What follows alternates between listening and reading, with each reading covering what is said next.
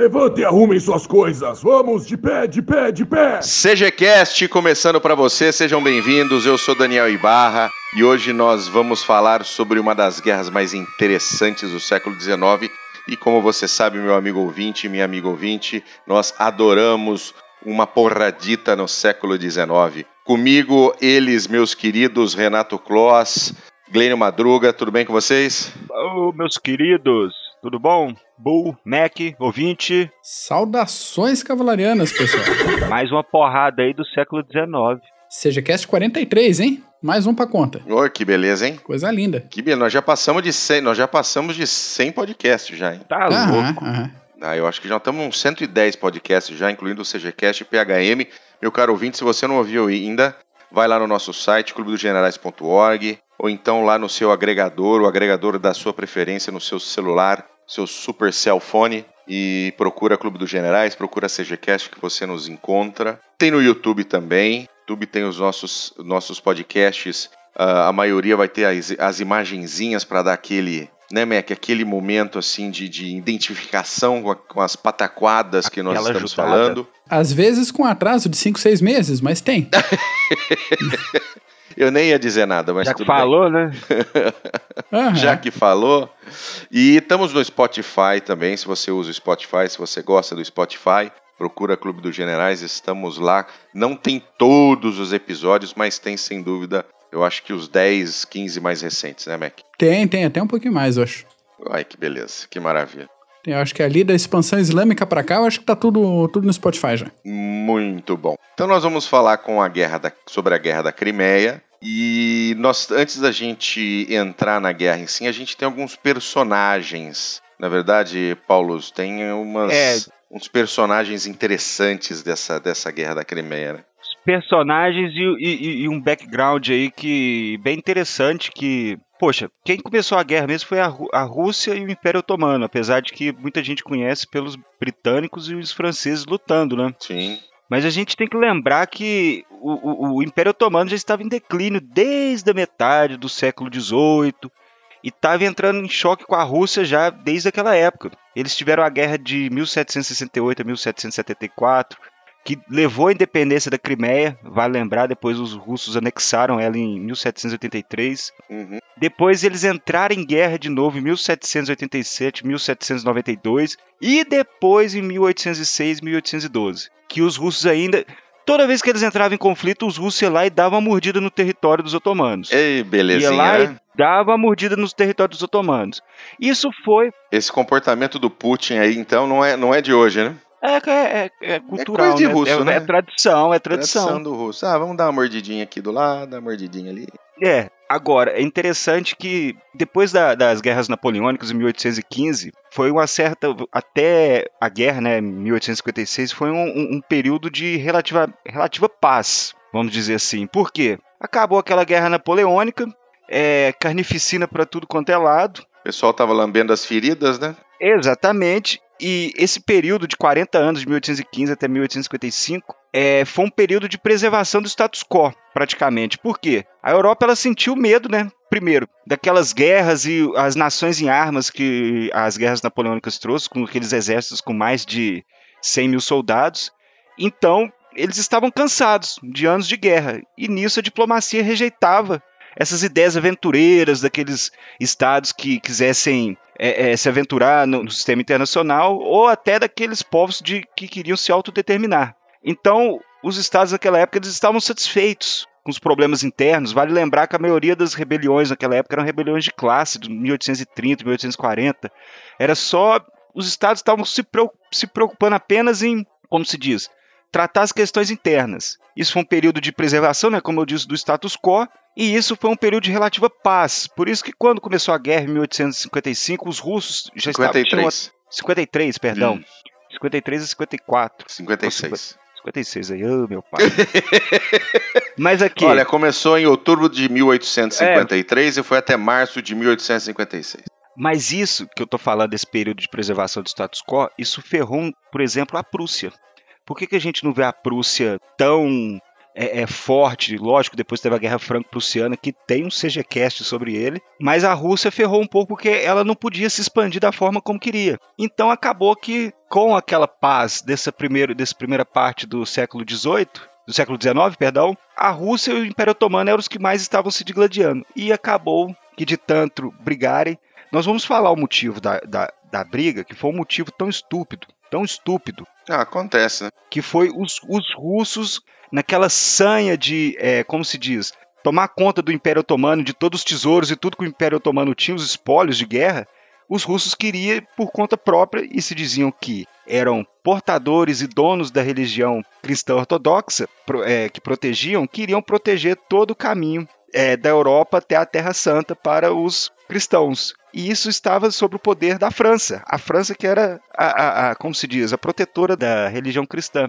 E os otomanos queriam que os franceses tomassem conta, em vez dos russos, claro. E por isso, a primeira briga entrou entre otomanos e russos por causa do caminho da Terra Santa. Ai, que beleza. A gente tá Aí, falando isso em metade do século XIX.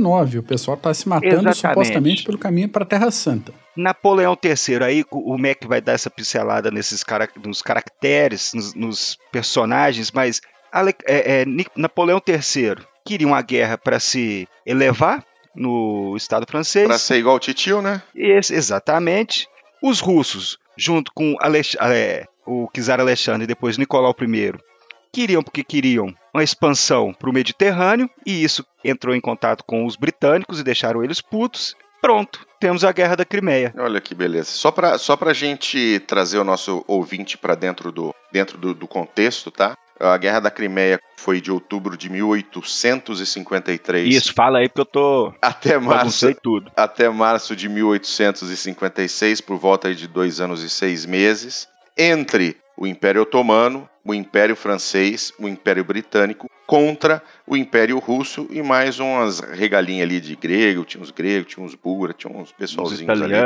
Assim como do lado aliado, entre aspas, né? O lado otomano, francês e britânico tinha ali o Reino da Sardenha, do Cáucaso, tinha também uma meia dúzia de, de gato pingado ali só para proteger flanco. E, durante, e essa guerra que começou ali no meio do século XIX, como já disse o nosso querido Paulo, por causa né, do caminho da Terra Santa. Talvez nem seja assim um motivo tão, tão nobre, mas eu acho que para os russos estava bom, né? Não, se era o motivo que dava para entrar em contato e guerra com os outros, para eles. Agora, o que, que acontece? A gente tem que prestar atenção um pouco na diplomacia. Por que, que os russos fizeram isso? Porque os russos achavam que o, que o Império Habsburgo iria segurar o rojão com eles. Uhum. E os Habsburgo não fizeram isso. Por quê? A Áustria pediu para os russos, para o Império Russo, para sufocar a rebelião húngara de 1848.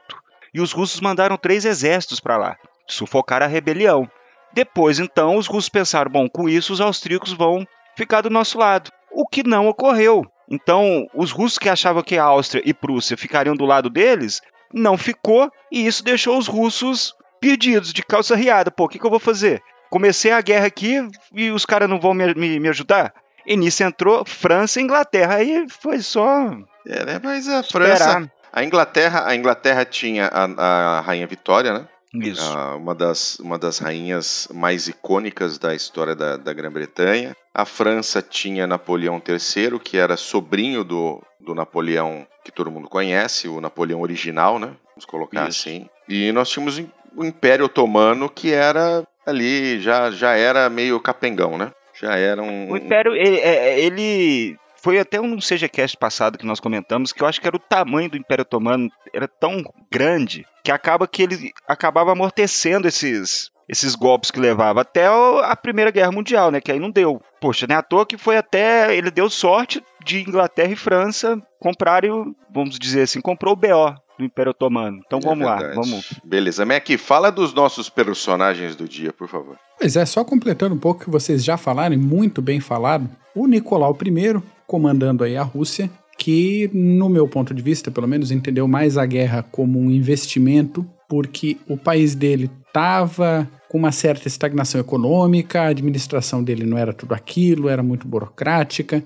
E daí, quando o país está numa situação interna dessa, uma guerrinha parece ser interessante, como justamente como investimento, por uma conquista, para tentar desviar as atenções da crise interna. Pessoalmente, ele não gostava muito de, dos movimentos nacionalistas, então ele perseguia a oposição, aquele clássico do século XIX, né? Isso. E tinha aí uma, uma tendência bem forte a impedir qualquer avanço de políticas econômicas mais liberais. Ele queria ter tudo dentro das garrinhas dele o tempo todo. Aí que ele topa com essas figuras. O Napoleão III querendo se afirmar, porque ele foi o primeiro presidente francês eleito por voto direto, só que ele queria aquele negócio de reeleições Indefinidas, né? Sem, sem É. E aquele bando de chato do parlamento, aquela porcaria daquele papelzinho, aquela tal de Constituição, eh, não deixava ele ter essas reeleições aí. Então ele deu um golpe de Estado em 1851 e se autonomeou-se a si próprio-se imperador em 1852. E aí ele queria justificar isso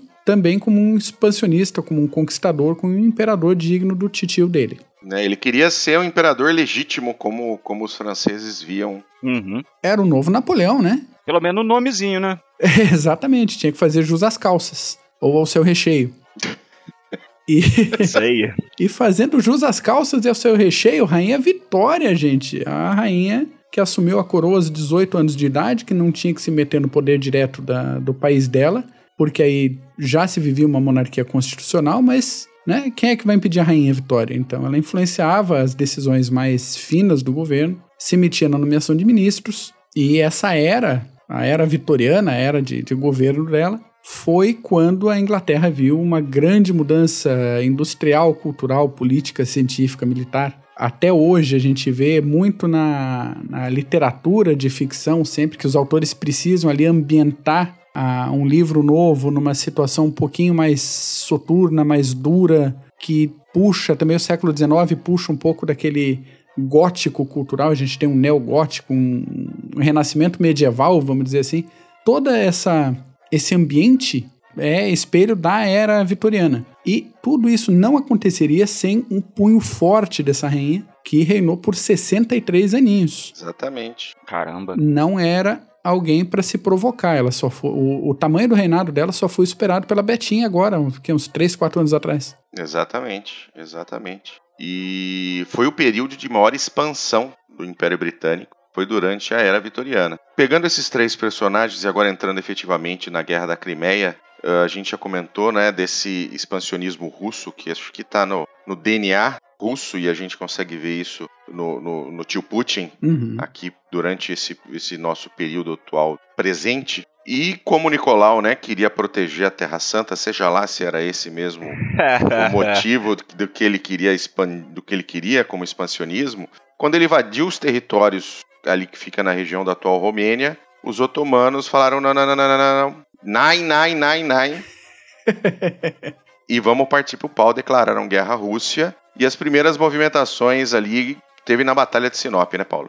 Isso. Foi, na verdade, até antes da Batalha de Sinop, teve um pequeno encontro entre os otomanos e os russos, e os otomanos derrotaram os russos. No entreveirozinho. Isso. Aí os russos ficaram pé da vida e destruíram a, a frota marinha otomana na Batalha de Sinop, que foi em 23 de novembro de 1853. Agora vale lembrar que a maioria dos navios, o Mac, era, era, de madeira, se eu não me engano. A maioria dos navios otomanos eram, eram fragados de madeira, então não, não, não chegavam ao, ao avanço tecnológico dos navios de guerra russos, que não chegavam também aos pés em tecnologia dos navios britânicos ou franceses. Mas nessa batalha entre, entre perdão, Império Otomano, Marinha do Império Otomano e a Marinha Russa, os russos se levaram a melhor nessa aí. É, os russos já tinham os, já tinham os ironclads, né? Isso. já tinham os navios mais. eram parecidos com. com eram todos de metal, com os canhões e tal. Era um, era um negócio interessante. Isso, e vale só um, um, um porém, Bu, que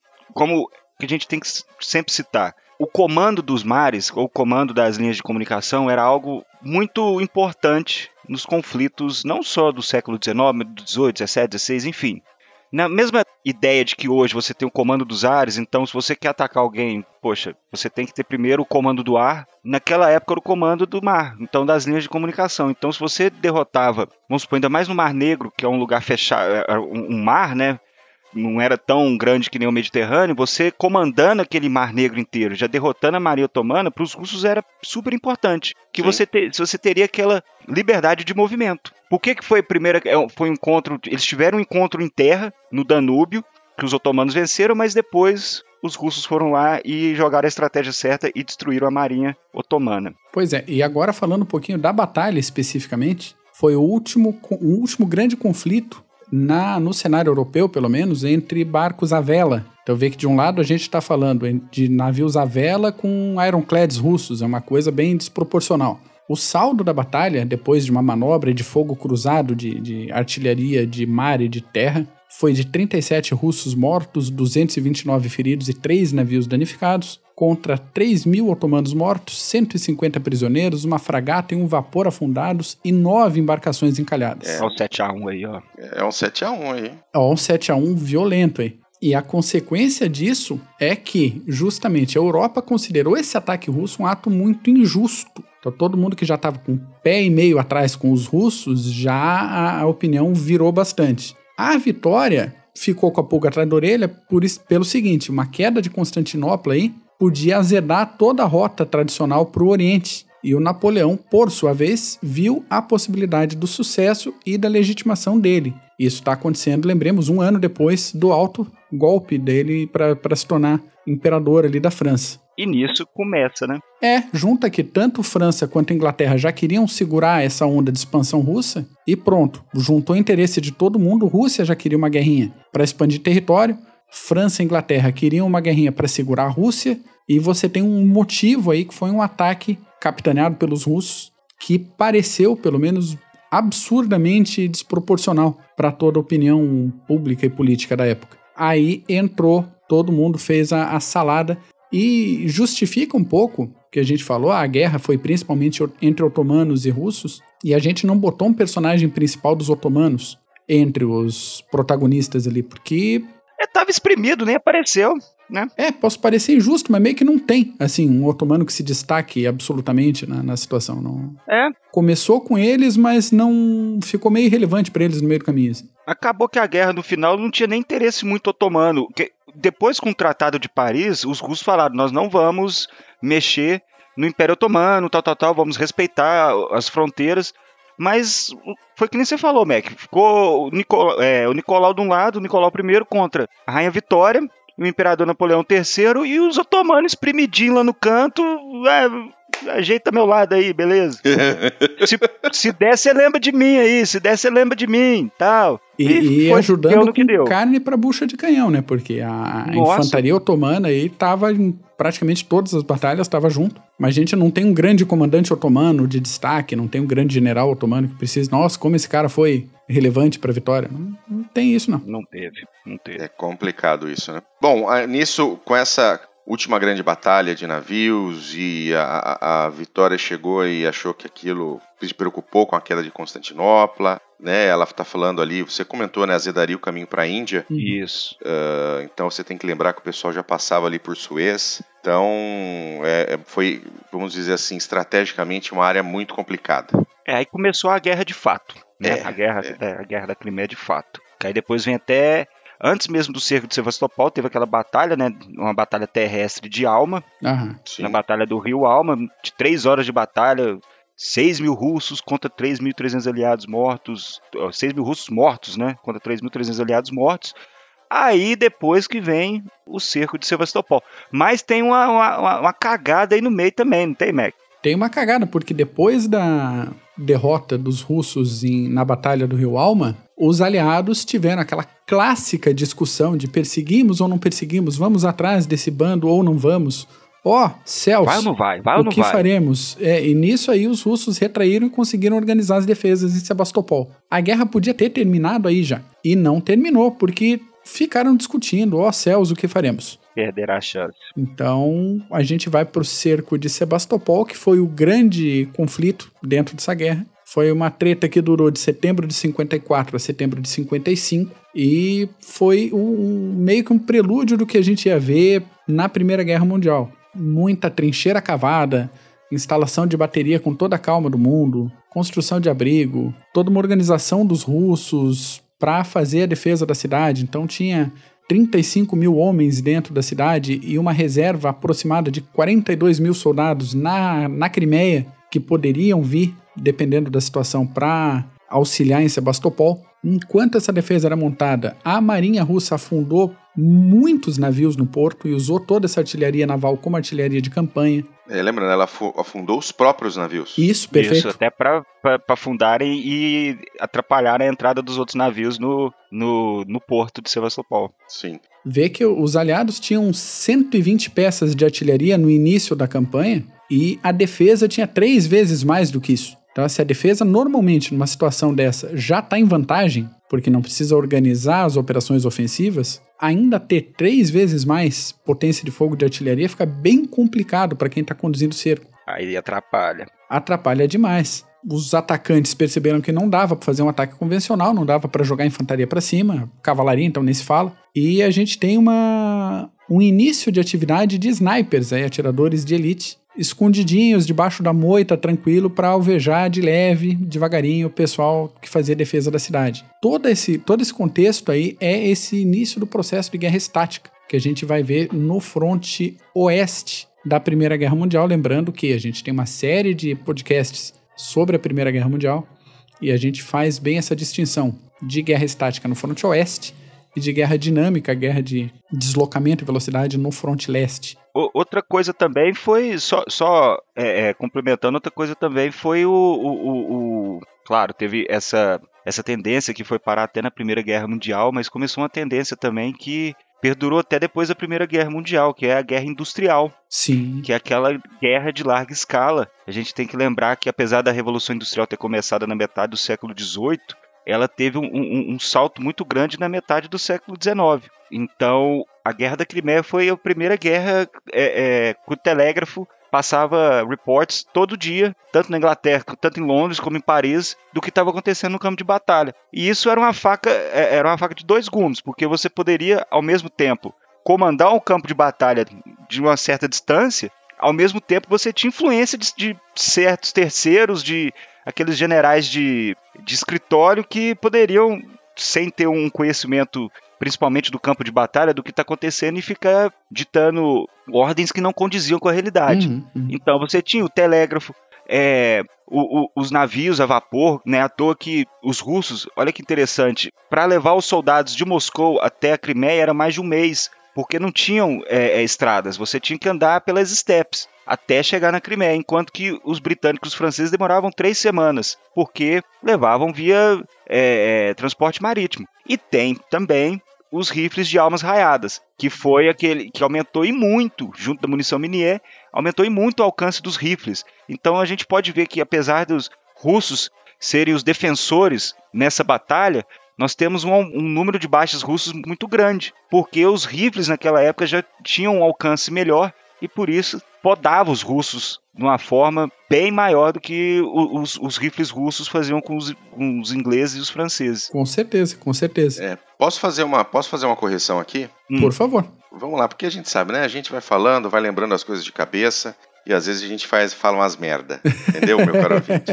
Então eu falei merda sobre o canal dos Suez. O canal dos Suez foi ser inaugurado só lá em 1869. Então não tinha canal de Suez ainda, uhum. não tinha nem começado a, Era expansão, né? Né? tinha medo da expansão. É, exatamente. A questão estratégica para a Rainha Vitória era uma questão estratégica de região mesmo. E isso, eu não queria que o, a influência russa chegasse no Mediterrâneo, tanto no Mediterrâneo como também no Afeganistão. Vale lembrar que o, o, os britânicos eram, eram donos da Índia naquela época. Então, sim, sim. Nós, tínhamos, nós tínhamos lá o, o, grande jogo, que era os russos contra os britânicos no Afeganistão. Então, essa, essa expansão deixava os britânicos já empolvorosos. Não é à toa que deu em guerra. É isso aí. E no cerco de Sebastopol, uhum. tem uma hora que chega o inverno, né? Ah, o general inverno chega para todo mundo e não aliviou E ele sobrou até ninguém. pros britânicos. Aham. Só que do mesmo jeito que chegou, ele passou, né? Então a gente tem, no beleza do dia 8 de abril, um domingo de Páscoa, começou a distribuição e entrega dos ovos e iniciaram o bombardeio. Por quê? Porque nesse trâmite aí foi construída uma ferrovia para abastecimento das tropas aliadas e chegaram mais de 500 peças de artilharia, munição, comida e casaco para a galera. Que beleza. É Natal. Aí, a partir da Páscoa, uma série de bombardeios que foi de abril até agosto. Então, dia 24 de agosto, no sexto grande bombardeio, com 307 peças que dispararam 150 mil tiros em cima de Sebastopol. Jesus. Aham, a gente tinha um saldo aí de 2 a 3 mil russos mortos por dia. E a partir do dia 27, houve um ataque direto e foi realizada a tomada da cidade. No dia 28, né, no dia seguinte, o resto dos russos que estavam lá fugiram, correram pro mato chamando pela mãe e acabou. E as consequência disso foi o, o, destino russo sendo selado, martelado, definido. Os britânicos, contentes, felizes da vida, mandaram um parzinho de canhões de Sebastopol para cada uma das grandes cidades importantes do Império Britânico e acabou, não tinha mais o que fazer. Só que o Nicolau tinha que aceitar que não tinha mais o que fazer. É. E não foi bem assim, né? É, dia 28 de agosto acabou a encrenca, até terminar a guerra, uma série de outros conflitos, desgastando tanto a Rússia como em tropa, em recurso e também as forças aliadas.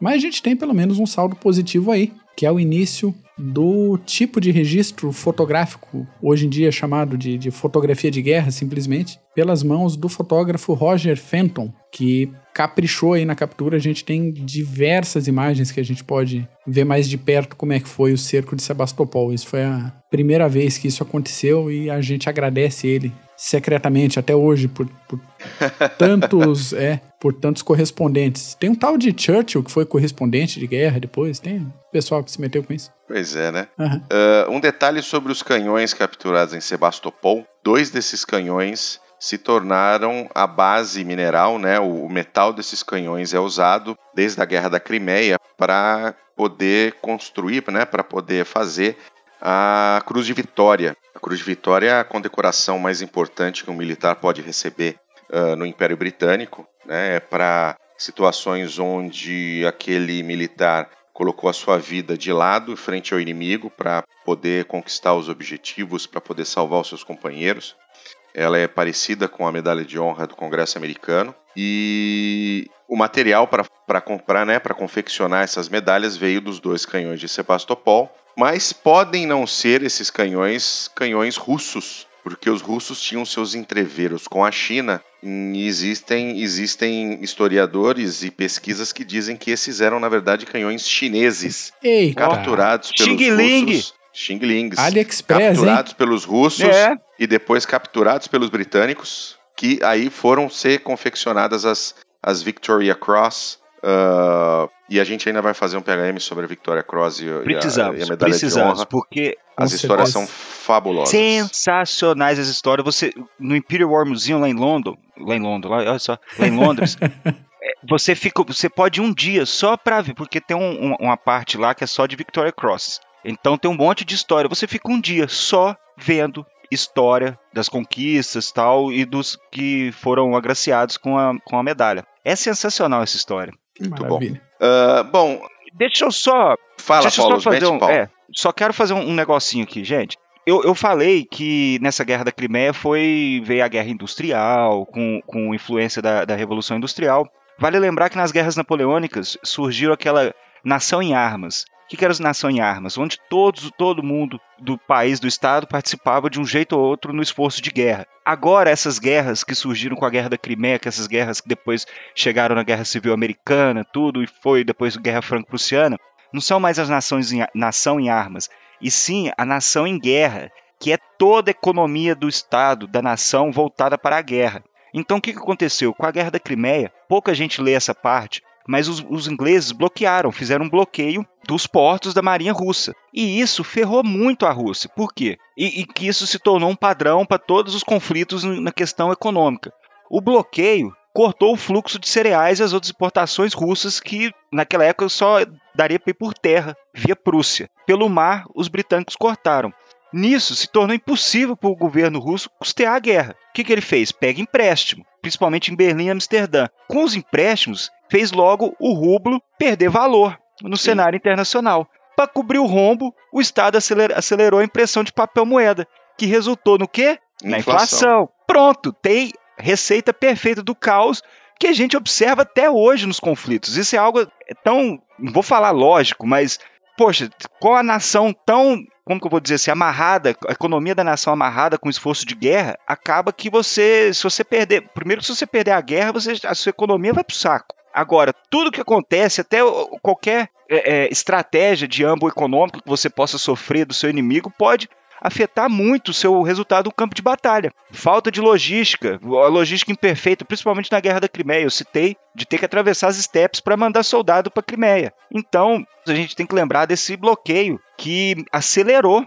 então, essa derrocada russa também, que foi o bloqueio britânico, que estrangulou a economia russa. Então, nós temos os franceses, os britânicos, com a carga e tudo, lutando lá. Os Até que nesse, nesse, nessa guerra da Crimeia, os franceses se deram até melhor que os britânicos, porque eles já estavam meio que é, experientes com as guerras no norte da África. Mas o bloqueio inglês teve muito, muito, muito. Foi muito importante no resultado final. Todo esse contexto que você falou da inflação e complicações econômicas aí, junta isso com todo o caldo do, de como foi feito o processo de industrialização russo e a gente tem, poucas décadas depois, o ambiente perfeito para as revoluções que aconteceram a partir de 1904. Exatamente. Dá para entender redondinho como é que funcionou aí. Então, muita Sim. coisa que a gente não dá bola para a importância da Guerra da Crimeia, ela tá ligada com eventos que vão desembocar praticamente todos na Primeira Guerra Mundial e na própria Revolução Russa. E voltando um pouquinho para a Guerra da Crimeia em si, a gente tem a Batalha de Balaclava. Pois é né, Mac? Dá, um, dá um, uma passada um na balaclava, gás um gás nessa, nessa balaclava. aí. Enquanto acontecia o cerco de Sebastopol, que durou um ano aí mais ou menos, acontecia outras coisas na guerra, não ficou só nesse fronte, né? Então a Batalha de Balaclava foi o segundo maior conflito da guerra e não teve um grande vencedor, foi um empate mais ou menos, foi uma vitória aliada a um custo muito alto, foi uma coisa esquisita, acontece que morreu bastante gente, todo mundo saiu feliz ao mesmo tempo, e aconteceu justamente por falta de comunicação, assim, a, a origem do negócio. Oficiais ingleses e franceses estavam discutindo ali, é, é tinha uma grande dificuldade para trabalhar em conjunto, essa é a grande verdade. Nunca se gostaram, agora vão ficar dando beijinho, né? É, pois é.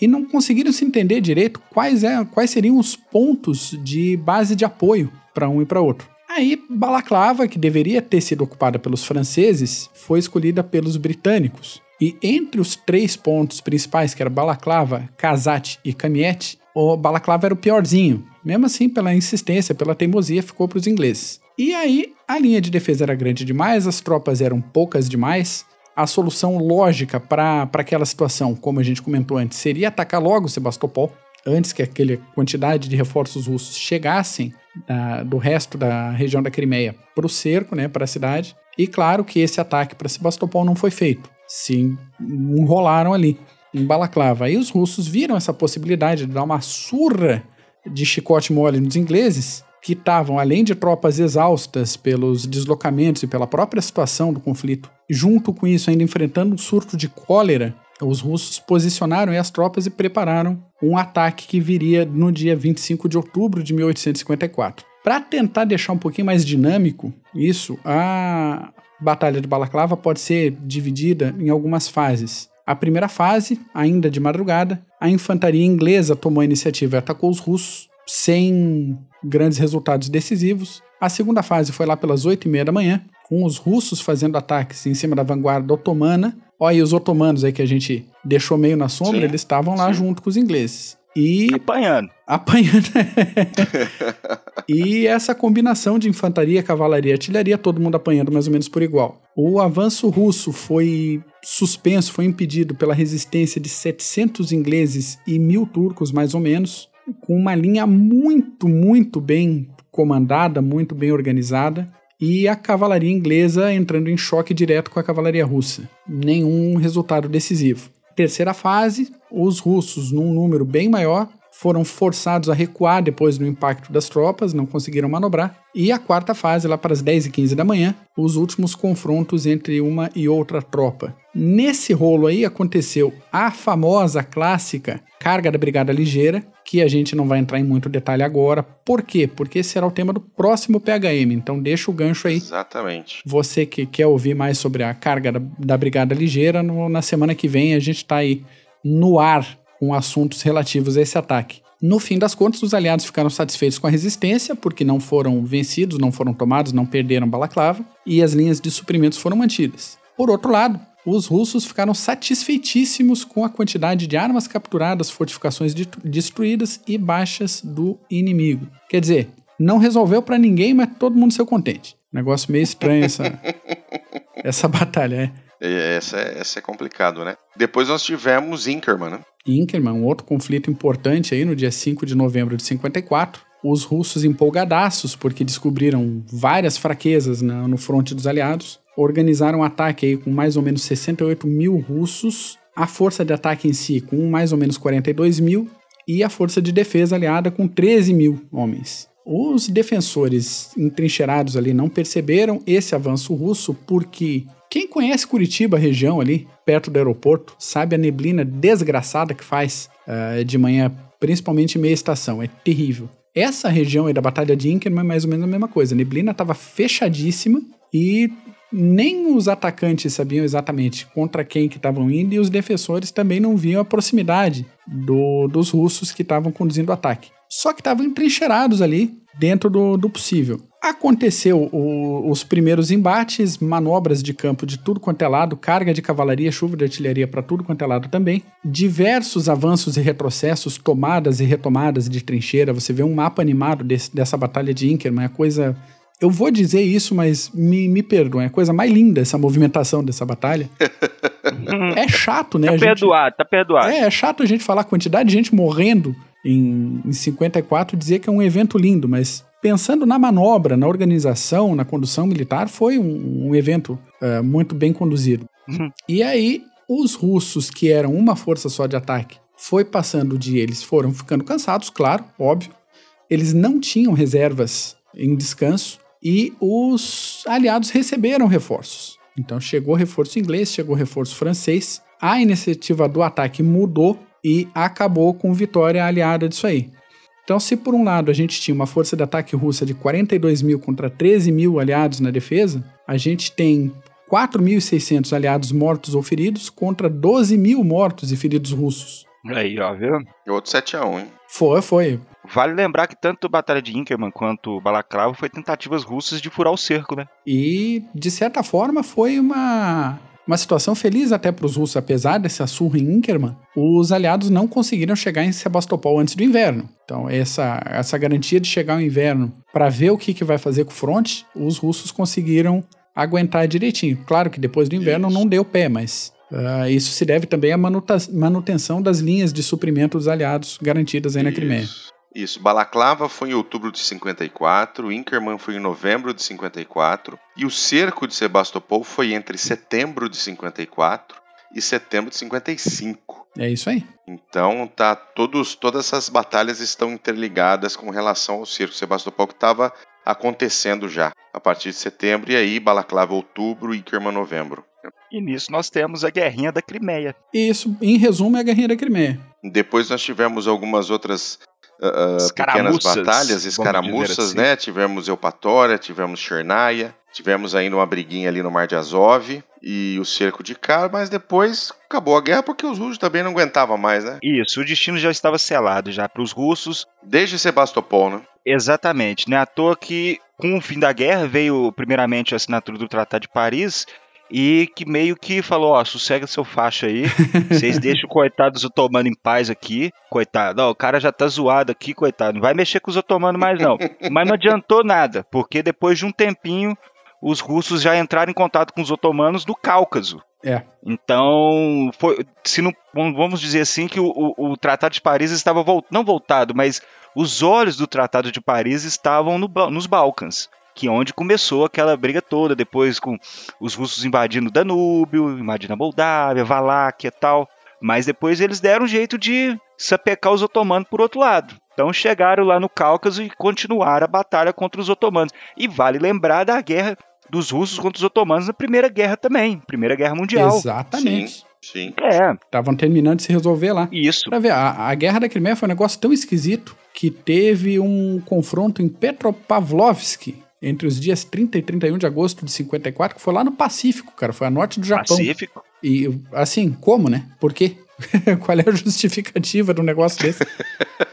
Mas teve. Guerra né? industrial, mandava, mandava é, forças lá pro outro lado numa facilidade que não, não se via antes, né? Então, é, estava aberta a temporada de grandes manobras militares, transportes de tropas que veio juntos do- dos navios a vapor, né? Se você tivesse algum lugar para abastecer de carvão, tá uma beleza. É isso aí. É verdade. E Compra aí, uma mina Mac? de carvão junto. É.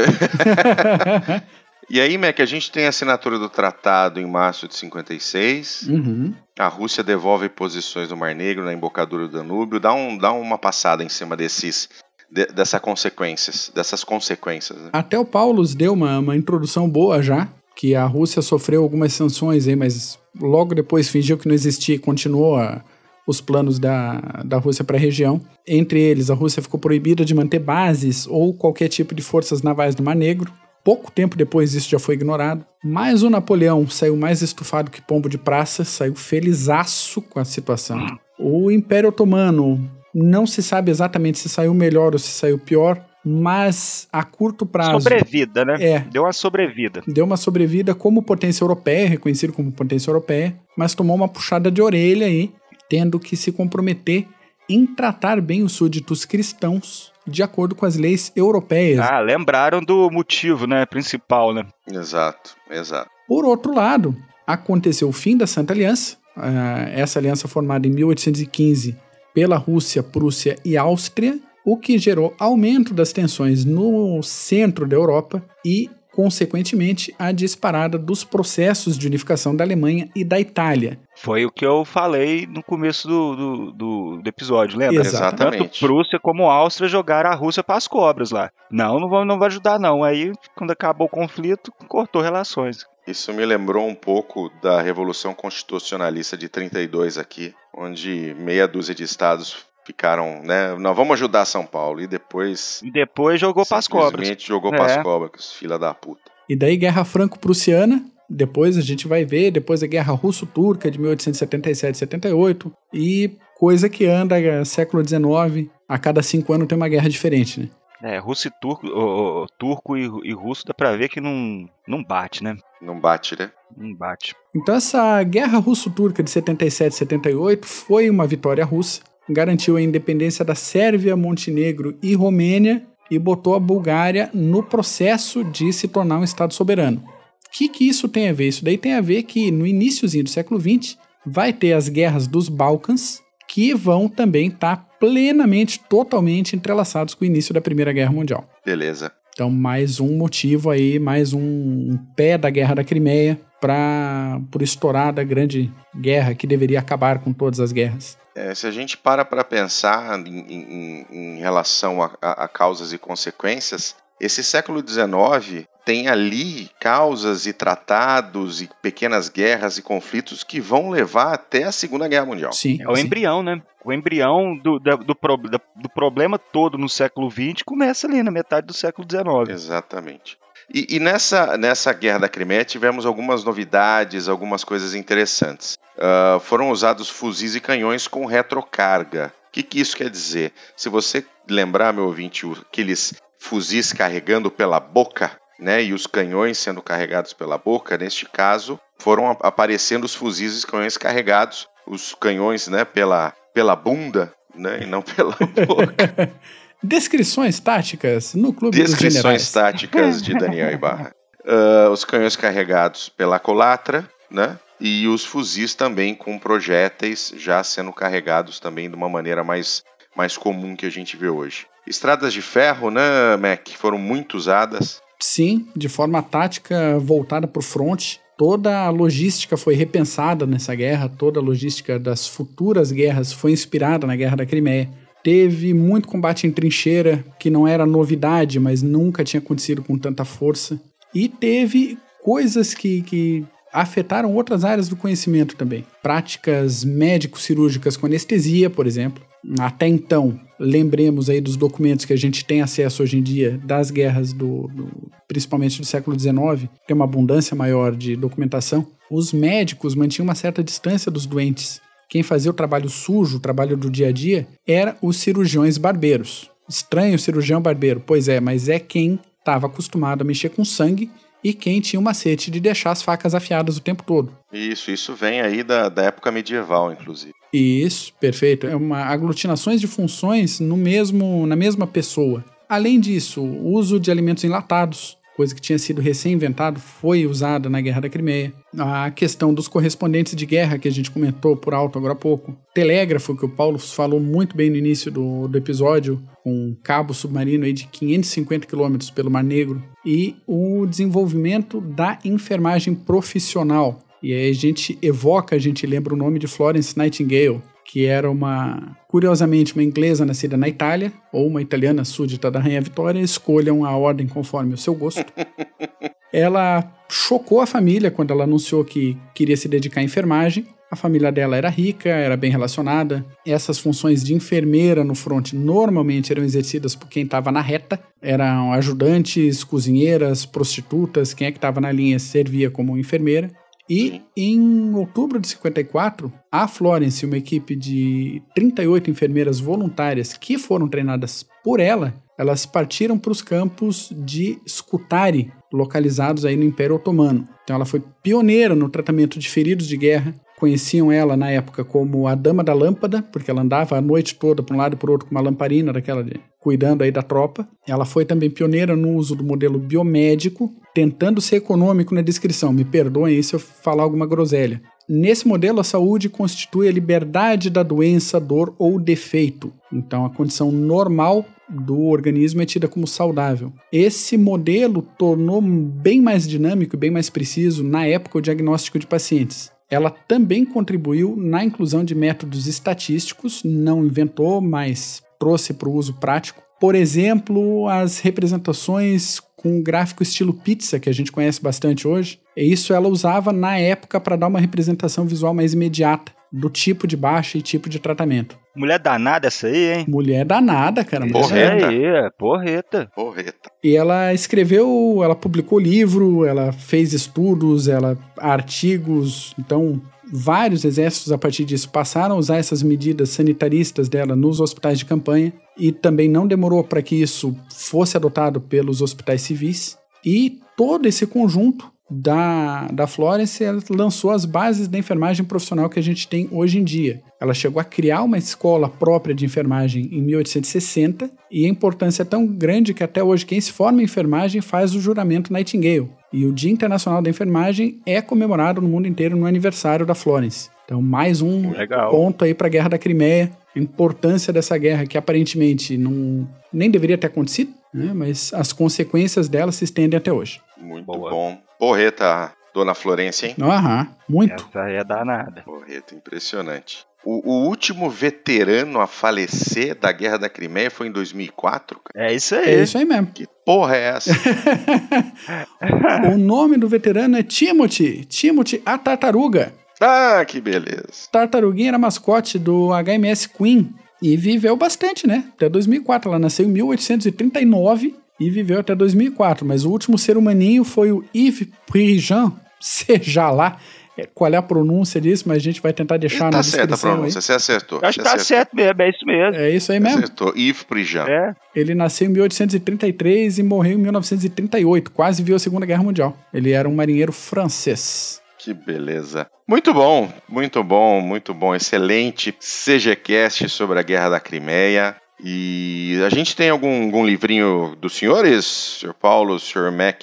Tem. Um livrinho para indicar? Eu vou citar um livro, mas que esse livro pro, pro, pro ouvinte dar uma lida nele e já pegar o, o nosso próximo PHM. Porque o livro que eu separei para esse CGCast é o A Carga da Brigada Ligeira, Opa! do Cecil Wood- Woodham Smith. Então, tem o livro em português, podem procurar. E esse livro vai ser citado de novo no PHM. Sem dúvida nenhuma. Muito bom.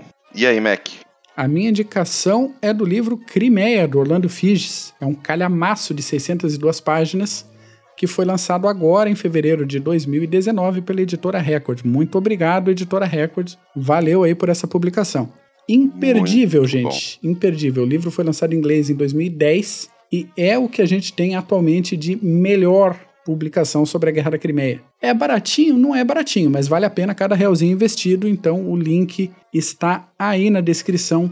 Lembrando que O Clube de Generais é associado da Amazon.com.br e qualquer coisa de produto de limpeza a livros dos mais eruditos, se você comprar pelo nosso link, você ajuda as atividades do Clube de Generais, o financiamento das atividades do Clube de Generais, com uma pequena comissão, sem gastar nenhum realzinho a mais. Muito bom. Então tá bom, senhores. Muito bom esse Seja Cash Guerra da Crimeia. A gente volta no próximo com o PHM sobre a carga da cavalaria ligeira. Vale a pena. Paulos, muitas graças. Muito obrigado, Bull, Mac. Isso era um Obrigado, foi muito bom esse CGCast, deu pra gente cobrir legal a Guerra da Crimeia. Agora, já cobrimos a Guerra da Crimeia, cobrimos agora, tem pouco tempo atrás, a crise na Ucrânia, com a Crimeia em foco também, então a região tá bem... Apesar que tem mais coisa, né? Tem, tem. tem. A gente tem os Balcãs ali do ladinho pra... que tem Sempre muita problema. coisa boa também. Isso. Maravilha. Mac? Gente, muito obrigado, Paulos Bull. Acabou a maldição de Constantinopla, hein?